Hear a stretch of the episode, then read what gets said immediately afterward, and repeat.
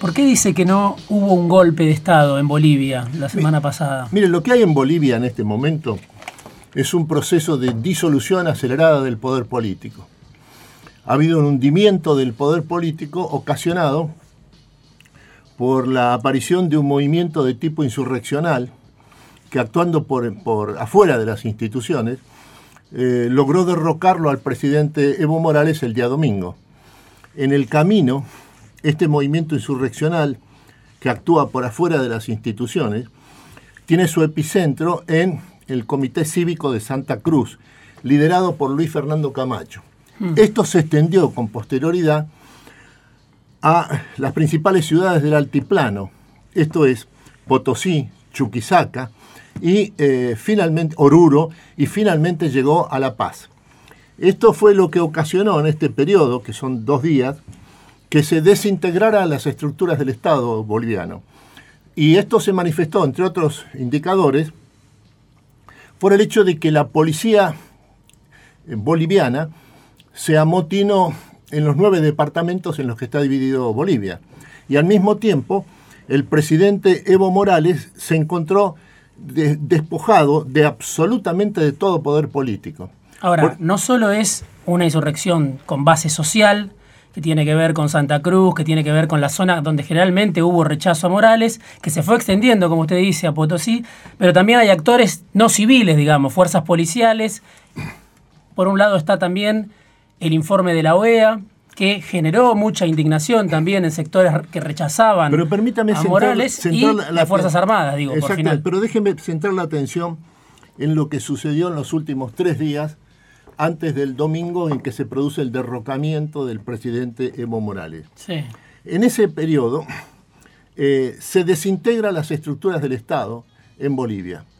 Eh, eh, llevado a su manifestación más nítida por el amotinamiento de la Policía Nacional en los nueve departamentos en los que está dividido Bolivia. Eh, en ese momento el, presidente Evo Morales se encontró despojado de todo poder político. Hmm.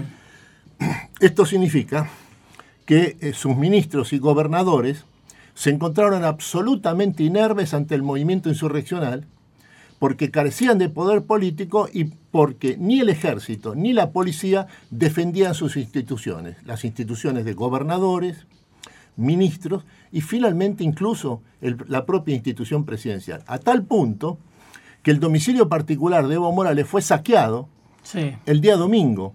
Y esto sucedió, lo mismo sucedió con eh, varios ministros y gobernadores, ante todo del altiplano, que eh, comenzaron a renunciar en forma masiva ante la amenaza que sentían respecto a sus hogares o a sus familias finalmente esto terminó, o concluyó esta etapa al menos, con el hecho de que el presidente de Evo Morales y su vicepresidente Álvaro García Linera renunciaran el día domingo después de haber perdido la totalidad del poder político. Esto fue lo que ha sucedido en Bolivia hasta llegar al derrocamiento de Evo Morales. Ahora este proceso se ha profundizado. Ahora, ese bloque de poder que desplazó a Morales, que lo derrocó a Morales, donde está Camacho como líder muy fuerte, donde hay sectores urbanos que rechazan muy fuerte a Morales, ¿puede gobernar o es un bloque muy heterogéneo? Hoy vemos la resistencia de los sectores que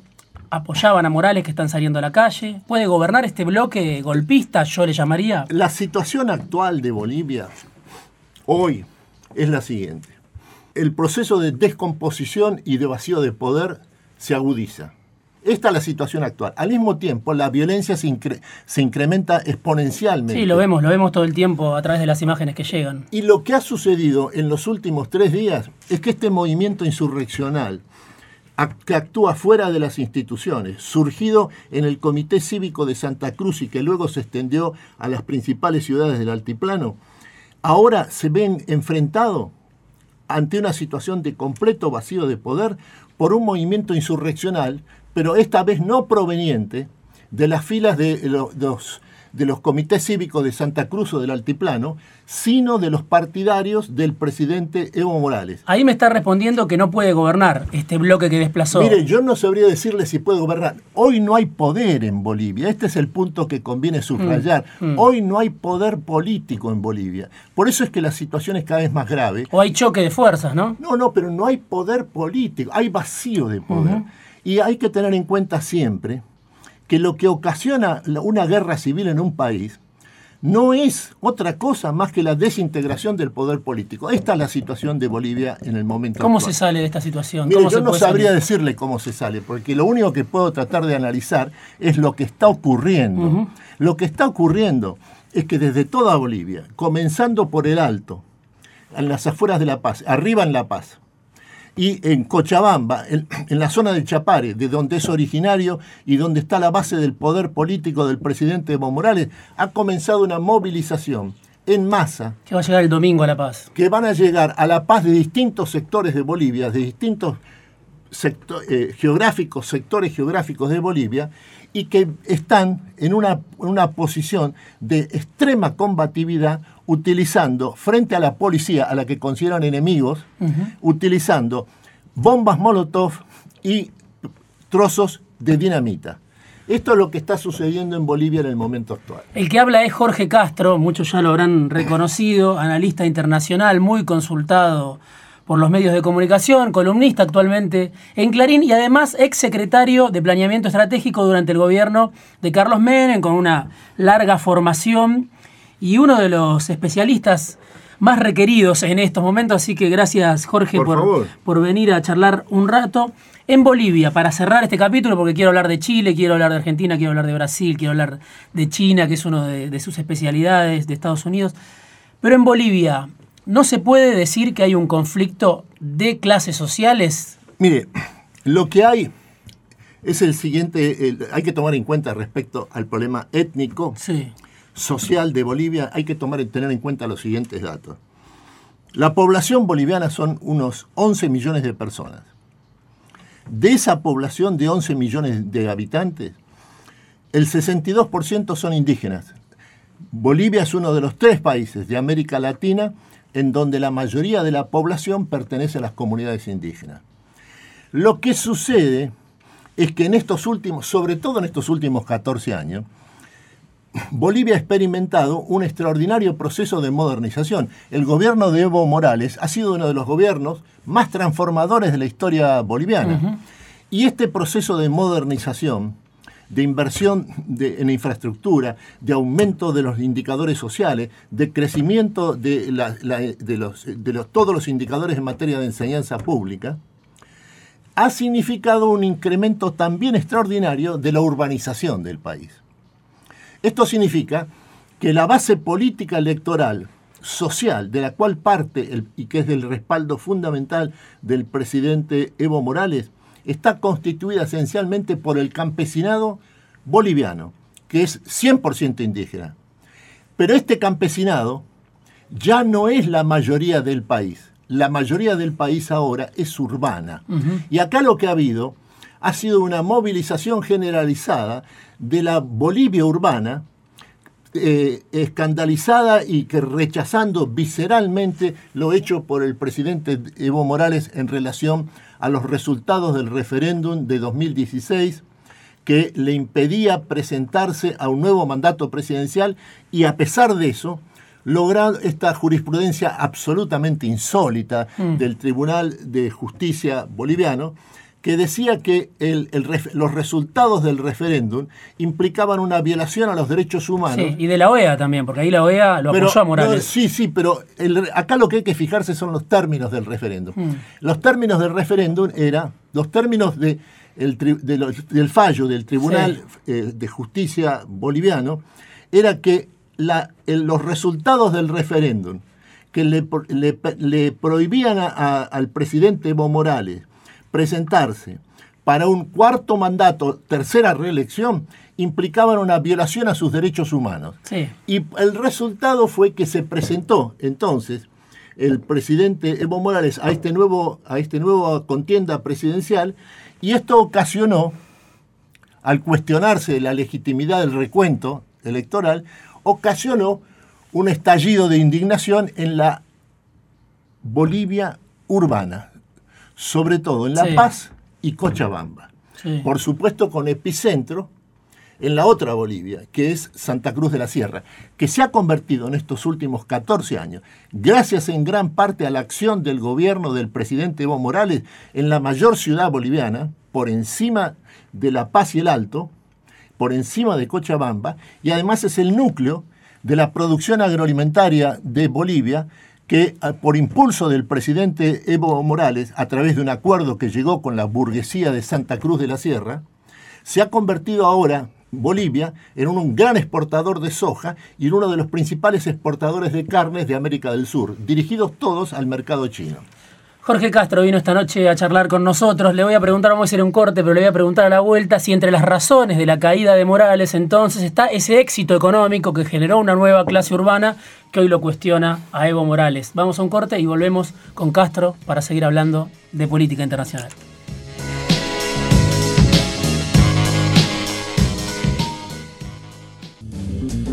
Hablaba hace un ratito Jorge Castro sobre las razones de la caída de Evo Morales, las razones que obligaron a Morales a renunciar y el movimiento también de rechazo a Morales previo al golpe policial, previo a la decisión de las Fuerzas Armadas de no intervenir, previo incluso al pronunciamiento de la OEA que habla de irregularidades en el escrutinio del 20 de octubre. Le preguntaba a Jorge, Puede ser que entre las razones de, este, de esta caída de Morales, de, de este desmoronamiento. acá no hubo caída, acá hubo derrocamiento del presidente constitucional. ¿Por qué, por, qué, por, qué, lo distingue? Porque acá lo que estuvo enfrente de Evo Morales y llevó a su derrocamiento fue un movimiento de tipo insurreccional que actuó por fuera de las instituciones. ¿eh? Sí.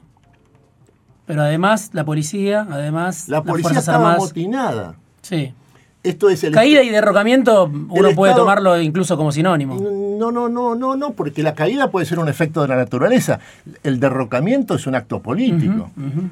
Está claro, digo, en ese derrocamiento, en ese fin del poder de Evo Morales, influyó una clase media que se incubó, que creció gracias a ese crecimiento económico que provocó Morales. Sin duda, sin duda. Sobre todo en La Paz y en Cochabamba.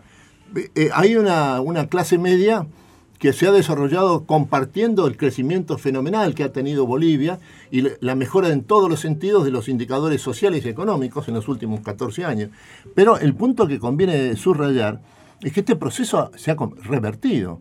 Lo que hay ahora es nuevamente un movimiento insurreccional pero esta vez integrado por los partidarios del presidente Evo Morales, que bajan desde las calles del Alto, en primer lugar, y de otros sectores de, Bolivia, por ejemplo el Chapare al norte eh, de, Cochabamba, y lo que reclaman es la reinstalación en el poder de Evo Morales. Esta es la situación actual. ¿eh? Pasemos a hablar un poquito de Chile, otro de los países claves de la región que vive un proceso de convulsión, de movimiento sísmico, de hartazgo que ya lleva un mes que hay alrededor de 22 muertos según las, últimas cifras. Y usted escribió hace pocos días en el diario Clarín sobre este tema. Le quiero preguntar por primero por qué piensa que en este momento se da este proceso que yo llamo de estallido en Chile, de hartazgo en Chile. ¿Por qué ahora? Mire, el altísimo nivel de conflictividad que muestran los países de América del Sur es parte de un fenómeno mundial. Esto que ocurre en, distintos países de América del Sur sucede en el mundo. Esto seguramente tiene, las razones son de orden general. Lo que está ocurriendo en el mundo es una de las grandes transformaciones de la historia. Lo que está sucediendo en el mundo es que ha surgido una sociedad global creada por la revolución de la técnica que seguía por el criterio de la instantaneidad y cuyo instrumento fundamental son las redes sociales. Entonces, dentro de esta sociedad global, creada por la revolución de la técnica, hay dos países sobre todo, pero el conjunto del sistema mundial capitalista también está protagonizando este proceso, se ha desatado una nueva revolución industrial. Es la convergencia de estos dos fenómenos, sociedad global instantánea, de, intercomunicada en términos reales, en forma absoluta, que es la actual, más una nueva revolución industrial, que es la cuarta en la historia del capitalismo. El resultado es que está en quiebra el statu quo en todas partes del mundo al mismo tiempo. Esto sucede, lo que sucede ahora en América del Sur, ocurre también en Medio Oriente, es el caso del Líbano, en Irak, ocurre también en China, es el caso de lo que sucede en Hong Kong, ocurre también en, el resto de los países en, Europa, especialmente el caso notable de Francia con los chalecos amarillos, en general es un fenómeno mundial. El statu quo está en quiebra en todas partes al mismo tiempo en el momento de... Claro, lo que pasa es que en Chile usted mismo lo mencionaba, ¿no? Desde 1990 hay un, programa, un proceso, una sociedad moldeada por la propia constitución de Pinochet, con los dos partidos que se alternan en el poder. Usted dice hay una sociedad desigual, hay una sociedad elitista, hay una economía concentrada. Todo eso hoy está cuestionado. No, pero mire, lo que está, esto que está ocurriendo en, Chile es una expresión acabada de la estructura socioeconómica y las características del sistema político chileno. El sistema económico de Chile es extremadamente concentrado. Esto significa lo siguiente, su estructura económica básica es profundamente oligopólica. es sobre, en las 10 actividades principales de, la economía chilena, lo que sucede es que el nivel de competencia es prácticamente inexistente. Entre el 85 y el, y el 92% del total de las actividades, de las 10 principales actividades chilenas, esto sobra de tres empresas o dos empresas y no más. No hay competencia la competencia es muy escasa y por lo tanto el costo de los bienes que producen estas actividades económicas muy elevado. Al mismo tiempo hay que agregarle que otra característica de la economía chilena es el hecho de que su nivel de incremento de la productividad es nulo o negativo en los últimos 15 años. Y esto se debe fundamentalmente a que la economía chilena es una típica economía de enclave. Esto es, la economía de Chile depende esencialmente del ciclo del precio del cobre en el mercado mundial. La característica que tiene la producción minera en todas partes del mundo, esta es la experiencia de la historia del capitalismo en los últimos dos siglos, es que tiene un altísimo nivel de productividad debido a que toda actividad minera es una actividad capital intensiva por definición. Pero al mismo tiempo, como es una economía puramente extractiva, de enclave, su capacidad de transmitir ese altísimo nivel de, productividad a los otros sectores de la economía del país es nula. El resultado es que es una economía altamente oligopálica, absolutamente concentrada, con un nivel de productividad bajísimo, de modo que los productos de esa economía son muy costosos por la escasa competencia que existe en la economía chilena. Visto así, duró demasiado el experimento chileno. No, no, es un experimento desde el punto de vista de los resultados económicos extremadamente exitoso. Pero lo que tiene, estas son las características estructurales del fenómeno económico chileno. El nivel de productividad es muy escaso y por lo tanto los niveles salariales también lo son. Hmm. A esto hay que agregarle que a este sistema profundamente oligopólico desde el punto de vista de la estructura económica, las características que tiene el sistema político de Chile desde su fundación como nación, por la obra de Diego Portales y las tres, y las tres presidencias fundadoras, es una estructura política profundamente elitista, sí. en donde lo que hay es una concentración del poder en élites ¿Eso se rompe con este proceso de movilizaciones? No, no, no, se rompe. Esta es la, estructura, lo que acaba de suceder en Chile, a través de este movimiento que ha adquirido características revolucionarias, es que hay una ruptura contra la última expresión elitista que ha tenido el sistema político chileno, que es el sistema que surgió en la etapa post-Pinochet, a partir de 1990, en donde hay dos fuerzas que tienen un, se suceden en el poder en los últimos 30 años, una de centro izquierda y otra de centro derecha, y que tienen como base se muevan con la base, base la regla del consenso. Por eso digo, ¿qué cambia con este proceso inédito de movilización en Yo lo que creo es que eh, en los, se acaban de cumplir 25 días de esta crisis chilena. En los primeros 20 días lo que hubo en Chile fue una explosión social con características insurreccionales. Ahora la situación se ha cambiado y ha modificado su naturaleza esta crisis chilena. A partir de un día, que es el 25 de octubre de este año, cuando alrededor de la Plaza Italia de Santiago se movilizaron 1.200.000 chilenos, replicada esta cifra por todas las ciudades de Chile. Esto surgió por lo que yo estimo que ha surgido en Chile en este momento de fusión extraordinario, que fue el sábado 25 de octubre, ha sido por primera vez en la historia chilena un actor político que puede denominarse el pueblo de Chile. No son las élites, ni de centro izquierda ni de centro derecha, los que tienen en sus manos el futuro del país. Ahora lo que tiene en sus manos el futuro del país, y esto tiene un carácter irreversible, es este nuevo elemento de fusión surgida de los acontecimientos que puede denominarse el pueblo de Chile. Esto implica un cambio revolucionario, es una revolución propia del siglo XXI, no se trata de la vuelta a la década del 70 ni nada parecido. Esta es una revolución típica del siglo XXI, encabezada por la clase media. El caso de Chile conviene tener presente que el 70% de los chilenos se consideran como integrantes de la clase media. Y por su nivel de expectativas y su nivel de educación, aunque su nivel de ingresos no corrobore esa afirmación de pertenencia a un sector social denominado clase media, eh, en términos de, expectativas y de educación y de participación en el sistema global a través de las redes sociales, eh, esta clase media ahora se eh, reclama un cambio revolucionario en la forma de producir, en la forma de ser dirigido, en la relación que existe entre el Estado y la sociedad que tenga un carácter irreversible. ¿Qué capacidad tiene Piñera de hacer frente a ese cambio que están reclamando? Piñera, Piñera es parte, él es la expresión de la centro derecha. Lo mismo ha ocurrido con las otras expresiones de la elite gobernante de Chile, por ejemplo, las expresiones de centro izquierda. Eh, estas explosiones sociales ya han tenido antecedentes, nunca como con esta magnitud, pero ya ha habido antecedentes en, años previos del proceso de, existencia de esta elite gobernante surgida en la etapa post-Pinochet. Ocurrió en el año 2006 con el entonces gobierno de la, presidenta Michelle Bachelet del Partido Socialista.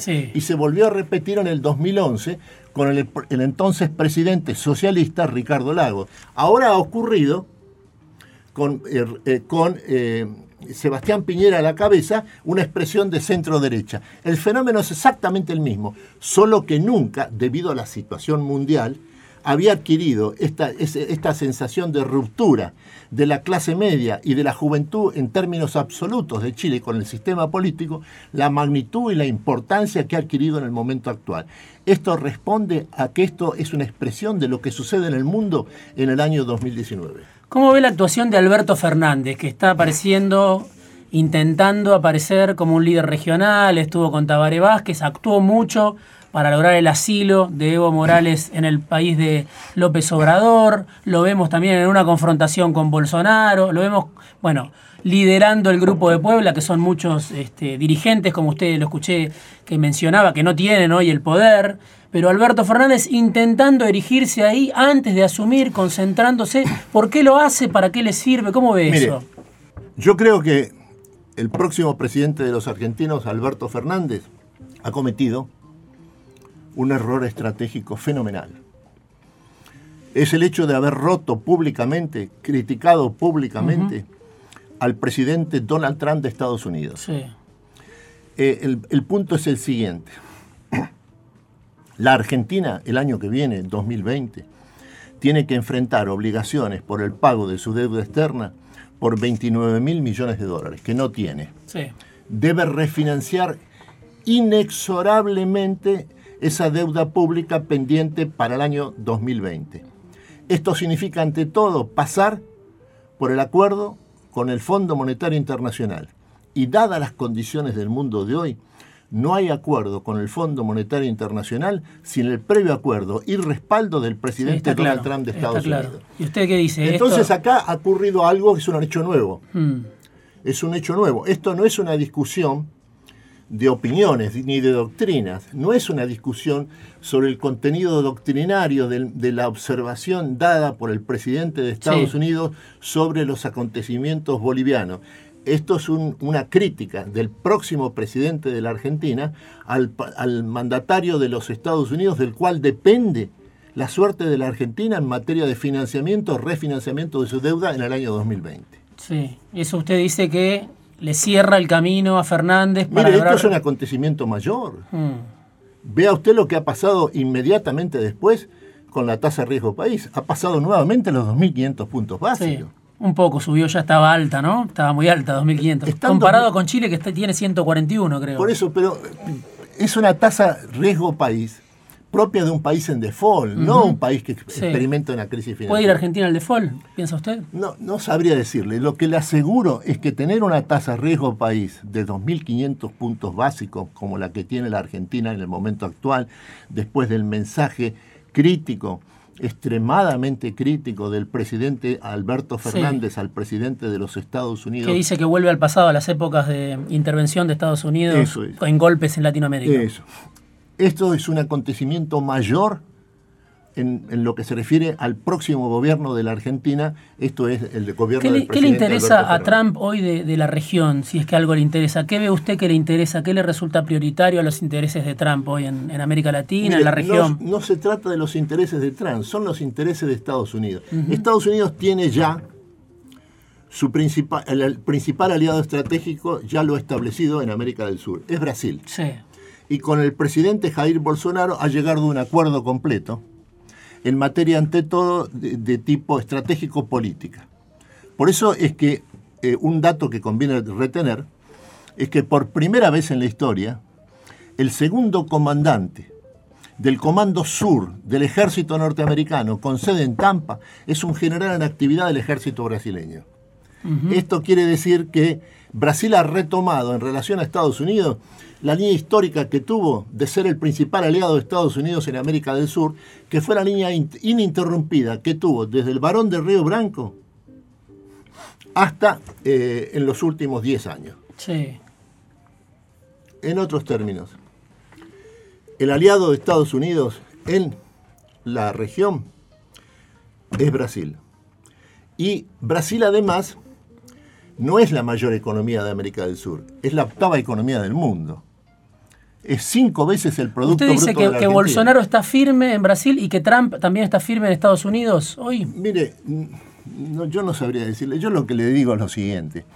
Acaba de, ser acaba de ser reformado, aprobado la reforma del sistema de seguridad social en, en Brasil por las dos cámaras del Congreso con una mayoría no solo de más de dos tercios especial, sino 70 veces votos por encima de los requeridos para reformar la Lo que no pudo hacer Macri, que le pedía el fondo, que le exigía el fondo. nosotros somos la Argentina, Brasil es otra cosa, es otro país, es otro mundo. Pero Macri quería competir un poquito con Bolsonaro. Pero no, no, se trata de eso. Es, eh, la idea de que un país compite con otro es un, es un juego de aficionados. ¿Cómo interpreta la cumbre de BRICS ahora en Brasil? la relación de Brasil con China al mismo tiempo. Es, es absolutamente crucial en el sentido de su pregunta sobre si, ¿Qué pasa con el gobierno de Bolsonaro?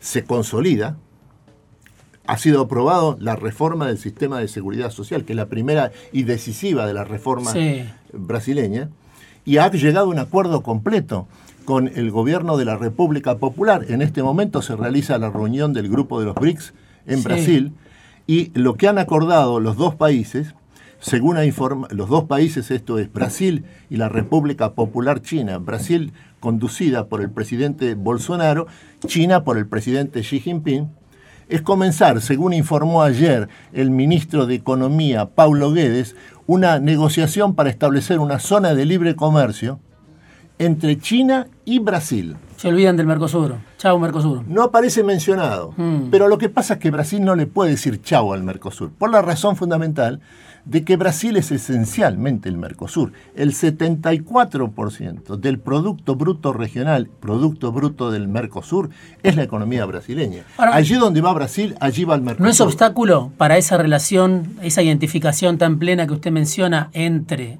Bolsonaro y Trump, este acercamiento de Bolsonaro a Xi Jinping? ¿No es obstáculo estar cerca de China y al mismo tiempo ser el soldado de Trump, el principal aliado de Trump en la región? Mire, quizá habría que contestar o tratar de buscar una respuesta a su pregunta en los siguientes términos. Este mes de noviembre, noviembre, este mes 2019, se firma en los Estados Unidos entre el presidente Donald Trump de Estados Unidos y el presidente Xi Jinping de China un acuerdo completo que pone término al conflicto comercial, denominado comercial, que de comercial no tiene nada de los últimos ¿Por qué dice que no tiene nada de comercial? Porque lo que están disputando las dos superpotencias es el dominio de las tecnologías de avanzada de la nueva revolución industrial, sobre todo la inteligencia artificial, porque allí está el poder en el siglo XXI. Y ahora han llegado las dos superpotencias, han llegado a un acuerdo completo sobre los términos de las relaciones entre, entre ellas dos, sobre la premisa de la aceptación de parte de China de la supremacía estratégica de los Estados Unidos. Pero ya el año pasado, cuando hubo el encuentro de G20 en Buenos Aires, también se sacaron las fotos, se abrazaron, después parecía que la tregua le, volvía atrás. Le puedo asegurar que esto no es cuestión de fotos. Por eso. Pero usted cree que ahora no creo, sí definitivamente. No creo, no creo. Yo lo que le sugiero, estamos en el mes de noviembre, usted sabe lo que tiene de bueno el análisis de las películas, es que uno se aproxima al final y lo que tiene que hacer es verla nada más. Sí. Yo lo que le sugiero es que esto, todo esto que acabamos de decirlo, esperemos a ver si es un disparate o si es lo que ocurre en los próximos 15 días. ¿Lo ve como una alianza muy fuerte entre ellos? No, no, es, es algo más, es un acuerdo de carácter estratégico para establecer un mecanismo permanente de cooperación y competencia. Hay una nota muy interesante que usted escribió hace algunas semanas también, creo que un mes, donde habla justamente de esta disputa en el terreno de las tecnologías, ¿no? Es eso el punto decisivo. Quiero mencionar un dato de la nota. Usted decía, en el 2009 de las 10 compañías de Internet más importantes del planeta, las 10 eran norteamericanas. Ahora, de esas 10, 5 son chinas y China quiere avanzar con la tecnología del 5G, con la Internet de las Cosas, quiere avanzar en la carrera digital sobre Estados Unidos explique un poco más cómo es ese conflicto y en qué punto está cada uno. Mire, la nueva revolución industrial, que es la cuarta revolución industrial de la historia del capitalismo, que es la actual, eh, se realiza, es el, es el proceso de informatización completa de la manufactura y los servicios. Y esto se realiza a través de tres tecnologías. En primer lugar, la inteligencia artificial. En segundo lugar, la Internet de las Cosas. Y en tercer lugar, la robotización. Hmm. La decisiva, la fundamental, la tecnología de la época es la inteligencia artificial.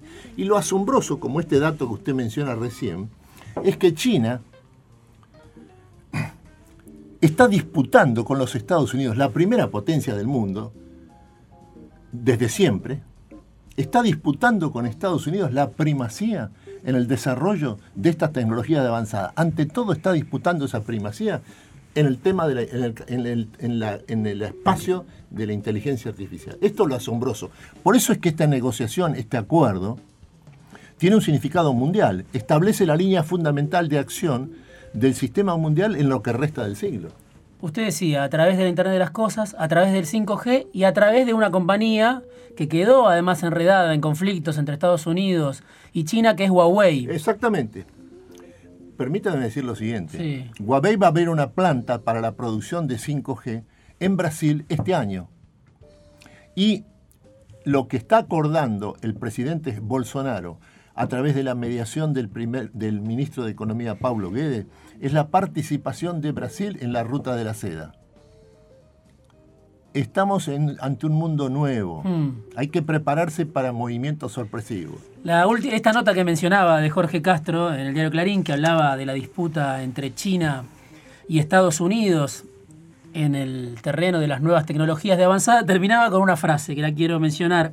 No hay cuestión más importante que esta en la historia de nuestra época. Exactamente. Decía Jorge Castro que vino esta noche a charlar con nosotros afuera de tiempo. Gracias, Jorge, por, favor. por el tiempo. Analista internacional, ex secretario de Planeamiento Estratégico durante el gobierno de Carlos Menem y columnista del diario Clarín. Lo pueden leer ahí todos los... Todos los domingos. Todos los domingos. Gracias, Jorge. Por favor. Gracias a Jimena García Blanco en la producción. Gracias a Pablo Vidal y Juan Sala en la operación. Mi nombre es Diego Genú. Volvemos el viernes que viene, un ratito antes de que llegue el sábado. You